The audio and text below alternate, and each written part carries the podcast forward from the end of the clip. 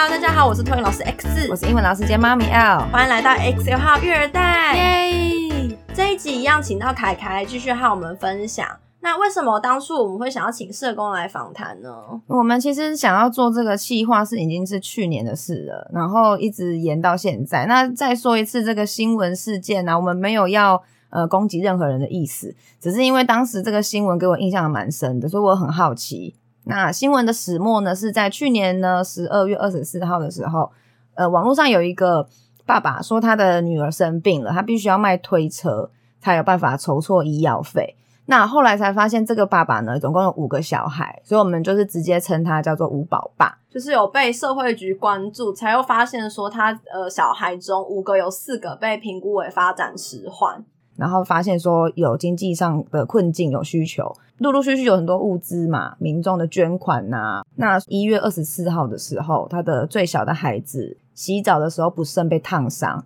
又再度上了新闻。对，那这个爸爸他。就后面有工作风波跟搬家风波，就是一直有闹上新闻。那工作风波就是那时候有很多热心的民众提供他工作机会，但是因为这个爸爸他可能有自己的考量，所以他都选择离职，就做不久这样子。那搬家风波是前房东表示说他们搬家后，垃圾都留在屋内，但是他却是有把冰箱带走，这点让他觉得很不可取。所以他就是有前后联络这个爸爸很多次，但是他都一直拖延。但是最后他是有把垃圾清理完毕啦。对对，只是因为这件事情，所以我们好奇说，就是他怎么有办法照顾五个小孩？政府的补助足够因应家庭所需吗？我觉得，就是以我们的角度而言，会觉得那个补助的确没有办法支付一个家庭的开销。但是对于就是真的很经济非常的。困顿的家庭来说，那一点点的钱对他们来说就很重要了。嗯、就是尤其像现在的育儿津贴啊，然后或者是送托啊等等的补助，其实今年八月的时候都还有再调整一次。然后我们就是因为像食物上来说，我们会很常遇到，就是家庭就是一直生，一直生，一直生，我们心里都会觉得你为什么不去结扎啊，或是你为什么就不做避孕这样？对，我们就是同事之间还是会有点小抱怨。那我们之前就是我们在外读的时候，我们那个外读老师就说，觉得也许说生小孩对他们来说是一种自我实现，然后就是因为小孩可能刚出生的前两年，那个孩子会依附在他身上，那对他来说应该就是心灵的满足是满哦，因为他是被需要的，对对对，他就发现世界上有一个人是需要他的，需要他的，然后他他在这个上面可以展现很高的价值。所以现在他也遇到的这种个案，就是如果他生很多小孩，你觉得他是有这个事先规划说他要生这么多，还是就是他是很顺其自然？我觉得非常的顺其自然，就是完全没有做避孕的措施啊，对啊，对不对？所以像我们就会想很多啊，我要生一个小孩，我要必须多多少的支出，然后光想到这个支出就先啊，算了算了算了，真的。对啊，但他们可能就是没有想，我们就是非常 enjoy 在当下的那个 moment，然后可能 顺其自然的这个十个月后就有一个结果出来，然后有人需要我，就是满足了自我心灵心灵层面的这样子。好，我那如果说像这样类似这种五宝爸这种个案呐、啊，就、嗯、是这这种类型的，通常就是接受到通报之后会有怎么样子的 SOP，就是以社工的角度会怎么处理这个个案？那针对就是五宝爸这一家的话，我觉得就是前面的话，其实大家都是提供了非常多经济的协助嘛。那刚刚有提到就是五个小孩，没有四个有发展迟缓的问题。那以社工的角度来看的话，会。最先的话，应该会想要先帮他连接，就是育儿指导跟早疗的部分，这样。那因为他们其实五个小孩子，我看新闻的话，呃，分别是六岁、四岁、三岁、两岁跟六个月大，嗯，所以他们其实前面四个孩子都已经可以念书了。就是我自己的观念会比较像是，如果孩子已经都有迟缓的状况的话，我会建议家长就是提早送孩子去上学。然后，而且可以多外出，就是接收不同，比如说老师啊，或者是其他，就是其实小朋友的那个刺激的那个范围其实很广，就连他只是出家门，然后看到的车子、看到的树、看到的吹到的风、身体的感觉，就是对他们来说都是新的刺激，就是是家里感受不到的。所以我都还蛮建议大家，就是如果幼儿园有名额，然后或是。呃，没有什么其他的考量的话，小朋友可以去念书就多去念书。因为我接触到的个案，其实就是我觉得发展迟缓可以就是可能粗分成几类。那有一部分的话，比较像是环境刺激的不足，也就是说家里已经没有办法给这个小朋友足够的刺激，而造成他的发展迟缓。那我就会很建议家长赶快把小朋友送出去。什么样的情况会被你定义成就是家里的环境刺激不足？呃，比如说小朋友在家里都在看电视、看手机，然后爸妈就是放任他只做这件事情。就是应该说，有些家长他们的亲子教养功能没有这么好，他们只能够提供孩子简单基本的生理需求的满足，也就是说，只可以给他们吃饭、喝水，然后比如说就是洗澡这种很简单的基本的照顾。那可能没有办法做到，像是比如说我们会期待家长可能做到很多亲子共读啊、陪玩啊。这类型的功能，他们可能真的没有办法。比如说，他工作就真的很忙，或者是他本身就没有这样子的能力。刚刚看有提到那个，很多家长会只给小孩子看三 C 啊、电视这样，然后他这样会缺乏刺激。我是想问说，看平板的话，以我的角度来说，是不是其实刺激是蛮多的？还是他使用的方式，嗯，或者是小孩子在那个阶段，其实对他来说。呃，三 C 产品就是一个很单一的的一个，它应该算是一个很单一的媒介。就是呃，以我的认知，就是待会看，就是看可不可以帮我多补充一点。就是以我的认知是说，小孩看着这个平板，他就是吸收，他不需要跟这个东西互动，他也没有一个主动的动机去学平板的人讲话。嗯，像如果说我教一个小孩讲话，我一定会就是用眼神、用表情啊，或是什么样的方法吸引他，然后以此要他跟我有回应、有回馈的互动。对，但我觉得平板就很缺乏这一块，所以小孩就是默默的看，然后但他不会输出，对，他不会输出，他也不需要输出。嗯、对对对，对，基本上就是小朋友他真的没有办法输出，然后而且我觉得对眼睛啊，或者是。呃，就是小朋友他们其实哦，而且像我们家有个小孩，然后他五岁，我在观察他在看平板的时候，他其实那个专注力非常的短暂，他其实没有办法看完一整部影片，他会很快就想按下一步、下一步、下一步。哦，所以这种应该算是注意力、专注力上也有困难的吧？应该说对他们来说，换下一个东西是非常容易的。但是比如说你在家里玩玩具的话，你可能。你要换下一个玩具，妈妈。如果说功能比较好的家长，可能会说你先把这个收好，嗯嗯。但是他在收的过程会是一个过程，但是你换下一部影片就是按下按下按下按下按下，你就可以很快的，就是一直跳跳跳跳跳跳跳。而且其实学习平板操作这件事情，我觉得好像对现在这个世代的小孩来说有点太容易了。就连迟缓的孩子，他们可能他们没有办法操作积木，没有办法操作拼图，但他们都会操作 YouTube。对，他们很厉害。对，因为只要触碰一下荧幕就好了，他只要记得是哪一个图案就好了。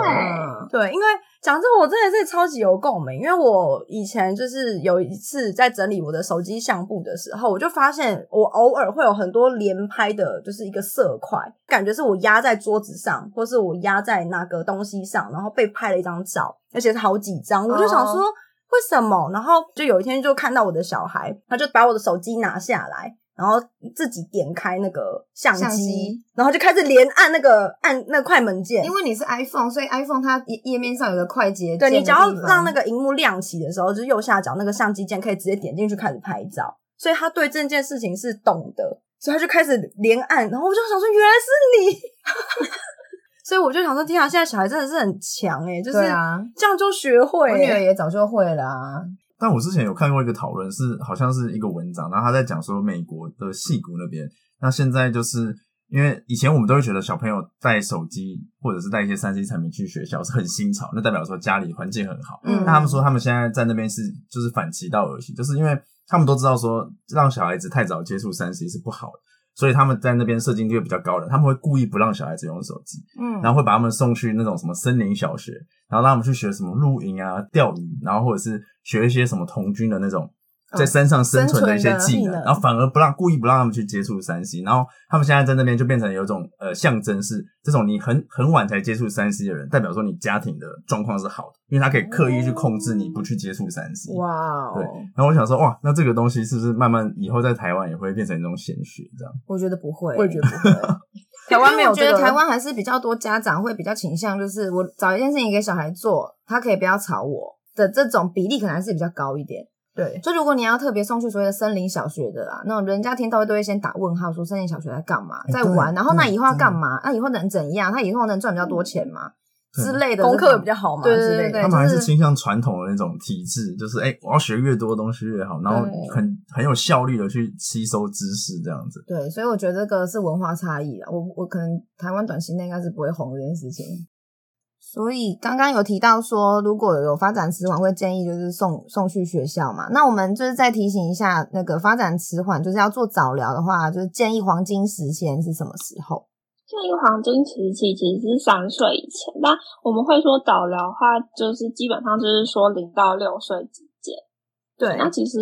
如果说你很早就发现，当然是让小朋友就是及早做治疗，对他来说是最有帮助的。可是，嗯，你刚刚说最黄金的时间其实是三岁以前，可是会不会很多家长就是会以年纪这么小，那他们就觉得说他的小孩没有怎么样而拒绝说做这个早疗的动作？对啊，就是超多家长，他们都真的觉得他小孩就是还不会，或者是他也会说，比如说他的哥哥已经小小三了，然后就说他以前也是这样，他现在鸡瓜这么会讲话，对，他就是会用一个。呃，现在已经长大的那个成果，然后来跟你说，反正他弟弟是他不会讲话，他长大就会讲。但其实基本上对小朋友来说，他们都会有一个一个不一样的发展历程。像我们之前也有说到那个发展检核表嘛，嗯，就是小朋友他们就是在这个时间点里面，一般来说他应该要会的技能是什么？所以如果这样就是没有办法接受这件事的话，我们就是慢慢的跟他讨论。诶，我们如果用一般的标准来看，比如说我们用那个发展检核表摊开来，就是政府就是这样子说，几几岁几岁就是会这样子。但是我觉得接受度还是有些家长接受度就蛮高，但有些就真的就是跟你说我不要。那这种我们就是只能慢慢推，慢慢推。诶，那我有个问题，觉得蛮可惜的。嗯，那我有个问题，如果假设说学校这一端啊，发现小孩有状况，然后呢，嗯，跟家长说，家长也有去。找了医院，可能做检查，嗯、但是医生说他还小，没有关系，这样怎么办啊？你是说，老师已经觉得他还蛮明显的跟小朋友不一样。对，因为我之前家长也带他去了，因为我之前就是工作的幼儿园，就是有一个小男生，他可能比较是专注力的部分，因为他蛮蛮过动的。就是比起同龄的孩子，可以上我的课，就是做好半个小时，可以可能半个小时里面有三分之二的时间是可以做好跟听我在做什么事情，跟有模仿等等的。但是那个小孩他可能是连坐着五分钟可能都没办法，他就是会要想站着啊，或者是说做别的自己想做的事情，不要影响别人，又希望他可以让我正常上课，我就可能让他贴着墙壁，在角落他想干嘛就干嘛这样子。哦，你说。然后他就会，打滚对，他就贴着墙壁滚，就会从左边滚滚到右边的有一个柱子，然后可是这个呃长度不会很长，可能说不定就是大人手臂打开这样子，可能说不定一百一百左右，他就会从这一墙滚滚滚滚到那一墙，然后这样子滚，然后滚了他满意了，开心了，他就会再自己坐下来。可是如果说我要强制他坐下，他是完全不会听的。然后就是这个小孩，那时候老师就是有跟妈妈沟通，妈妈后来跟我们的回应是说，他有带去看医生了，医生说他还小，所以很正常。真的？可是我们实际上是其实不确定妈妈到底有没有带去看医生，只是说如果假设有家长就是去看医生，真的有可能有医生会说他还小，很正常这种话吗？其实是有可能的，有一些医生他们真的就是。我们如果真的看到小孩有状况，然后他们带去看医生，真的有些医生会说他还好，我觉得他看起来还好，他没事，就是过一阵子再追踪这种。那我们可能会跟妈妈约定好，比如说，诶，医生说过一阵子再追踪，那这个一阵子我们先定义好一阵子是多久，比如说三个月或是半年，嗯，这之间如果我们在学校这么努力，他还是没有改进，就是没有没有改变的话，那我们是不是可以再换一个医生？哦、oh,，OK，而且过了三个月、半年了，可能可以看新的线索又比较多了，这样子。嗯，因为现在还蛮多医生都会讲的很保守，说医他们也很担心，就是家长接受度不高，他们会可能会生气啊，会被客诉之类的。对啊，所以嗯，真的会在三岁以下，然后真的发现，然后真的去及时早疗的这个个案比例高吗？呃，我我觉得可能要看他就是发现时候的小朋友的状态。假设说我们可能会说两小朋友两岁了还只会说单词，对，就会说他可能有点疑似语言发展迟缓。但我觉得实物上来说，就算家长接受了，就是小朋友有发展迟缓的状况，但是到实际上去治疗这个过程其实是还蛮漫长的，因为像是以我待的县市，就是我们早疗资源其实真的非常的不足。就是他可能两岁发现了，然后排课需要排个半年，嗯，或者是他两岁半发现了，他排课排半年，他其实就三岁。对，所以我们会更希望家长如果有一点敏感度，可以很快就知道，哎，你的小朋友好像哪一个部分稍微慢一点的话，我们会建议他越早去医院诊断，嗯，就是对小朋友来说最有帮助，因为你光排课，或者是你后续可能要排幼稚园等等，都是一个很漫长的过程。那相较之下，因为发展迟缓有可能是在很多面向嘛，感觉语言发展啊，或是说肢体发展，是不是相对，比如说那种情绪的，比如说自闭症啊、雅斯伯格啊，就是比较容易会被发现。基本上来说，我们说的发展就是分成，就是粗略可以分成六个领域嘛，就是语言、认知、粗大动作、精细动作，然后生活自理跟社会情绪。嗯，对。但其实我觉得。最好发现的话，应该是粗大动作跟语言。就是粗大动作的话，可能就是跑跳走路，可能一岁半了还不会上手走路，或是也蛮多家长可能在小朋友可能十个、十一个月，可能小朋友还不会爬，就会有点紧张。这都还算蛮好发现。然后语言的话，可能就是小朋友，比如说一岁了就没有什么声音啊，或是两岁不会说句子，这种也都还算蛮好发现的。嗯嗯，对。那像。社会情绪类，比如说刚刚说到像自闭症这种，我觉得有一些家长，他们如果没有接触过这个特质的孩子，他们很常会觉得是不是我没有把他教好，是不是我就是我教的不够好，尤其是可能第一胎吧，就是他们会觉得是不是我嗯、呃、还做的不够努力啊，或是怎么样，所以我的小孩才都不会说话，不会理我啊。这种哦，对，因为我觉得很难想象，就是自闭症的小孩这么小的那些生活表现是什么。因为我自己还没有遇过自闭症的小孩，对，所以我不知道他们自闭症小小孩的平常的生活反应是什么。因为我之前接触到的也是学龄阶段的，所以就是我刚才会特别想要问情绪这一块，就是我觉得情绪这一块、社交这一块，就是你比较相较，就是刚刚有讲嘛，相较之下比较难发现。那我们刚刚有提到说，就是会发现说有呃发展迟缓的问题，就是除了刚刚说有可能有社工去蹲点啊，如果说是平常有小朋友去打预防针，或是做呃时间到要做健康检查，或是有送托有写检核表等等的情况，可能会发现。那以你们的角度来说，大部分会在什么情况下发现这个小孩有发展迟缓，然后你们会可能去介入的？就是管道，除了我们刚刚说的那些，还有哪些？嗯，其实基本上就这几种，因为其实小朋友，嗯呃，但像像我的话，有时候我带小孩去那个公园玩，然后我就会看到有些小孩就是蛮特别。然后上次还跟一个家长就是加赖说，哎，我觉得就是你的小朋友好像可以就是怎么样之类的。然后说，那如果你可以跟我换赖，然后如果你之后比如说你。对于说就医啊什么有需求的话，你也可以问问我这样。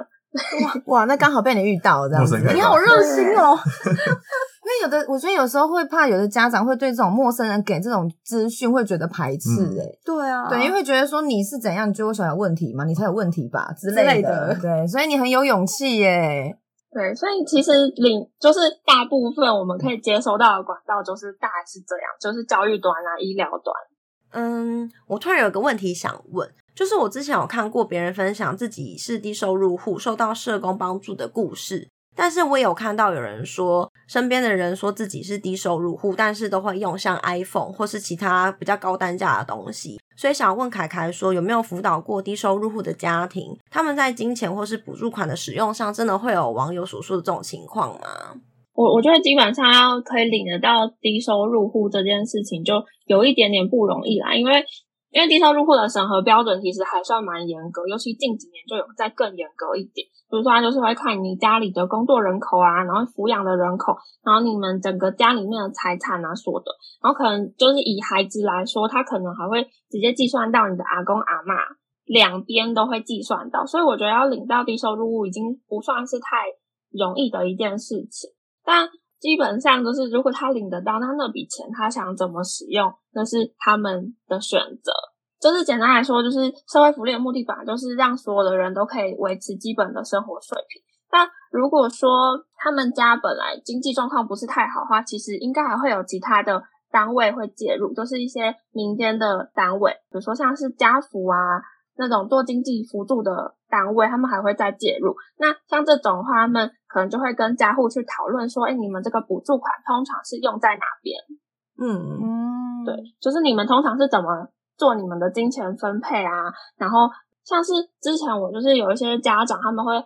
跟我说，就是他们要去产检啊，没有钱啊这种，然后我们可能就是会跟他讨论说：“哎，那你是不是可能过两天你会领到一笔补助款？”那是不是这个补助款刚好可以支付你去产检的费用？哦，对，因为他们有时候可能，呃，我我觉得有时候他们是没有想到，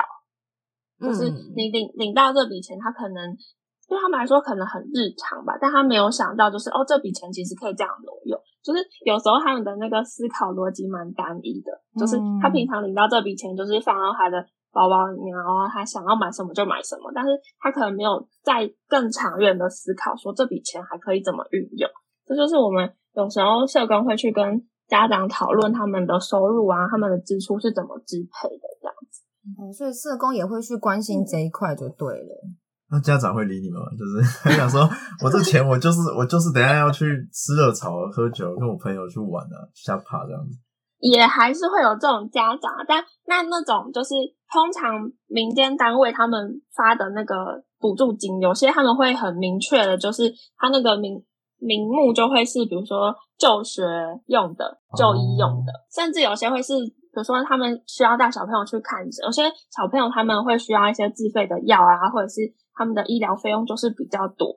那他可能就会请家长带着那个收据来跟他们请款。就是其他单位他们在发补助的时候，因为他们发的那笔钱都是民众的捐款，或者是就是大家缴的税金嘛，所以我们其实都还蛮注意，就是这笔钱会被用在哪里。所以我们也希望他们拿到这笔钱，可以让小朋友好好的去念书啊，或是看医生，让他们的生活就是可以正常的运行。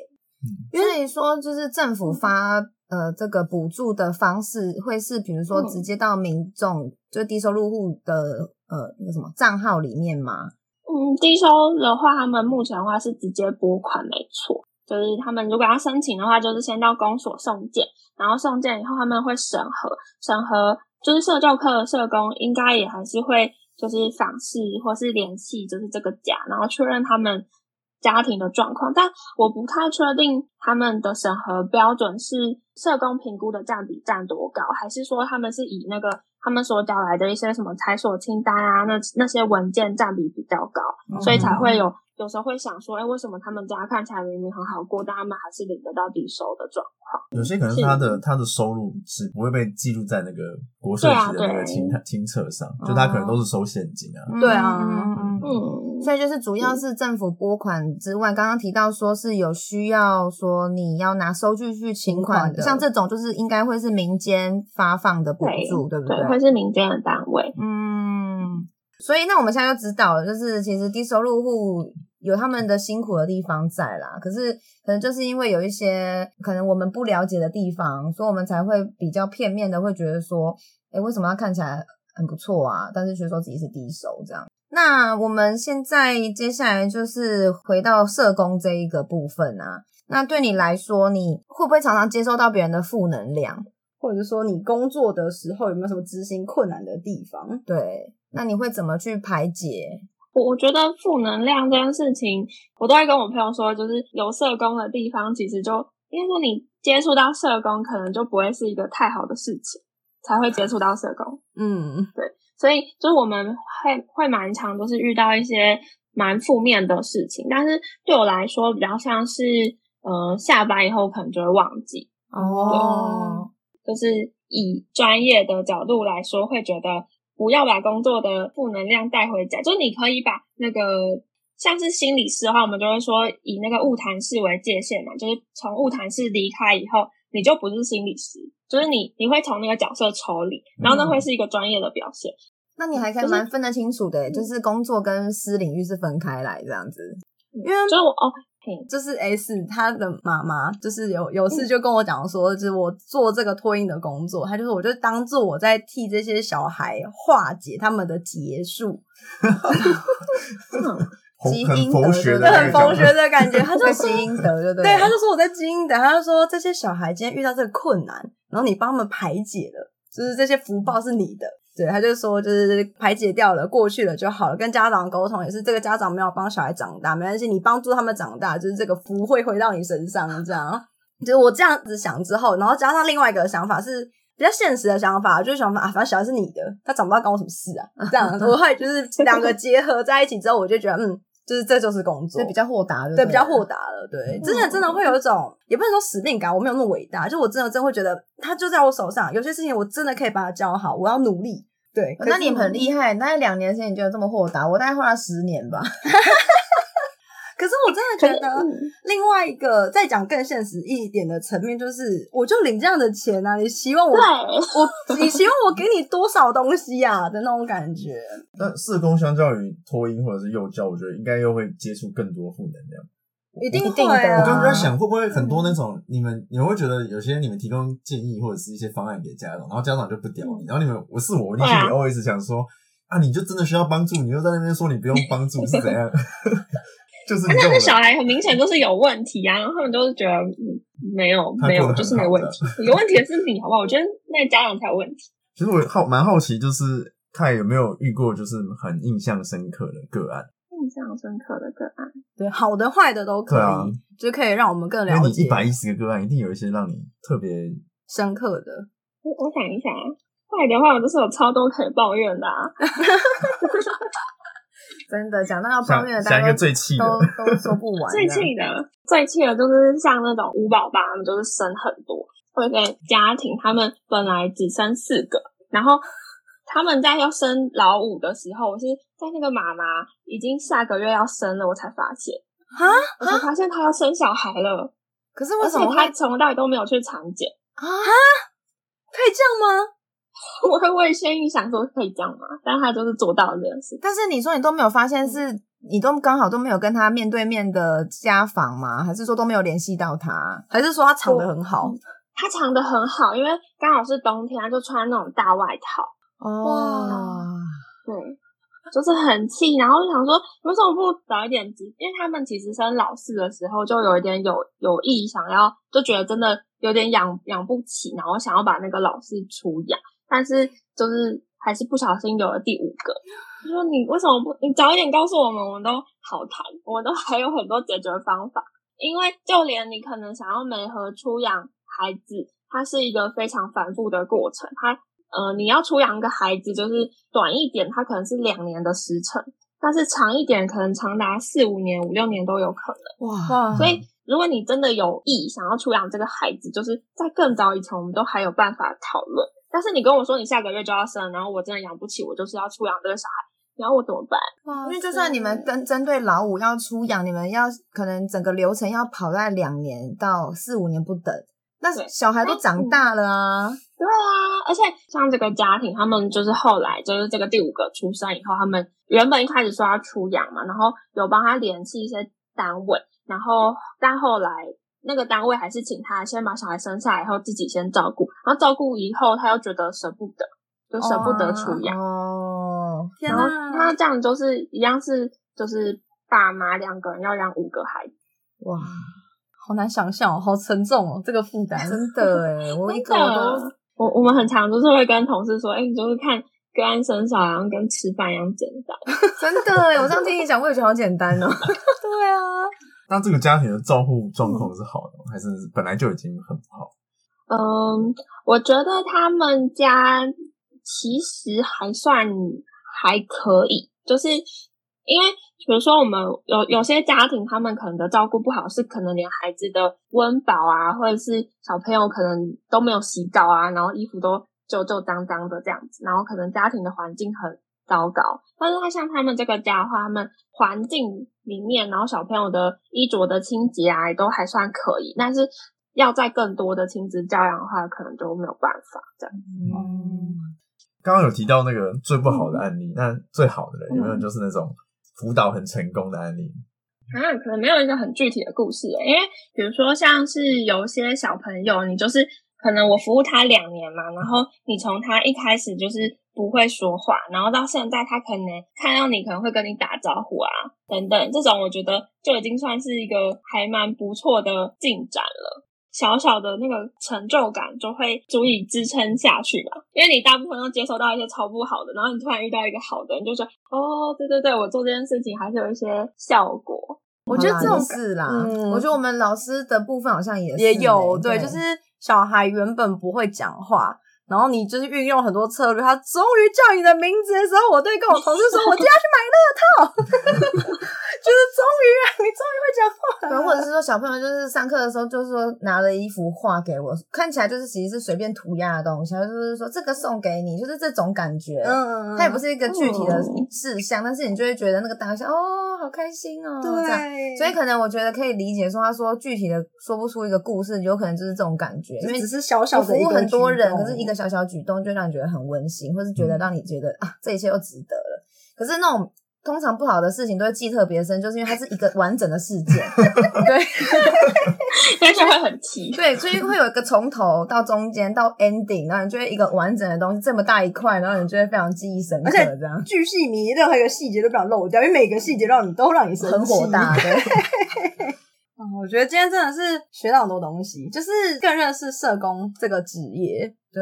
然后也知道，就是其实真的有需求的人，是真的有隐形的需求，我们是我们看不到的。嗯，对啊。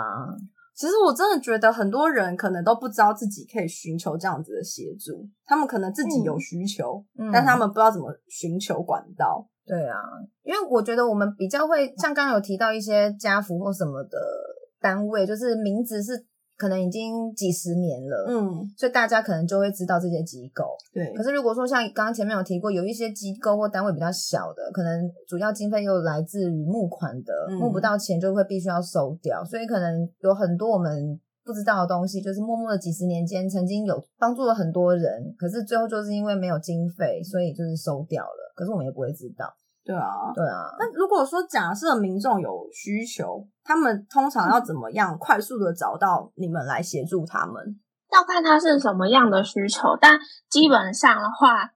如果说他真的不知道找哪里的话，应该就是先往就是所在县市的公所或是社会处，他们就是会给你最及时的帮助，就是他可能会帮你找你需要的这个需求可以帮你满足的单位，这样。嗯，所以就是找区公所跟社会局、社会处这样子。对，就是还是由公部门来说，他们的资源其实也是最丰富的啦。嗯嗯，所以其实政府或者是说这些呃社工的机构，还是有很多不同的方法可以去因应家庭的需求，去给予协助跟帮助。嗯，对啊，所以就是真的大家都知道了，原来社工这个产业也是非常缺人的。对，非常的血汗。谢谢你带来这么多的这么多的经验分享跟知识。以上就是我们这一集的节目内容。喜欢的话，欢迎订阅及分享。也可以赞助我们一杯咖啡或是一本书哦。谢谢大家，拜拜。拜拜。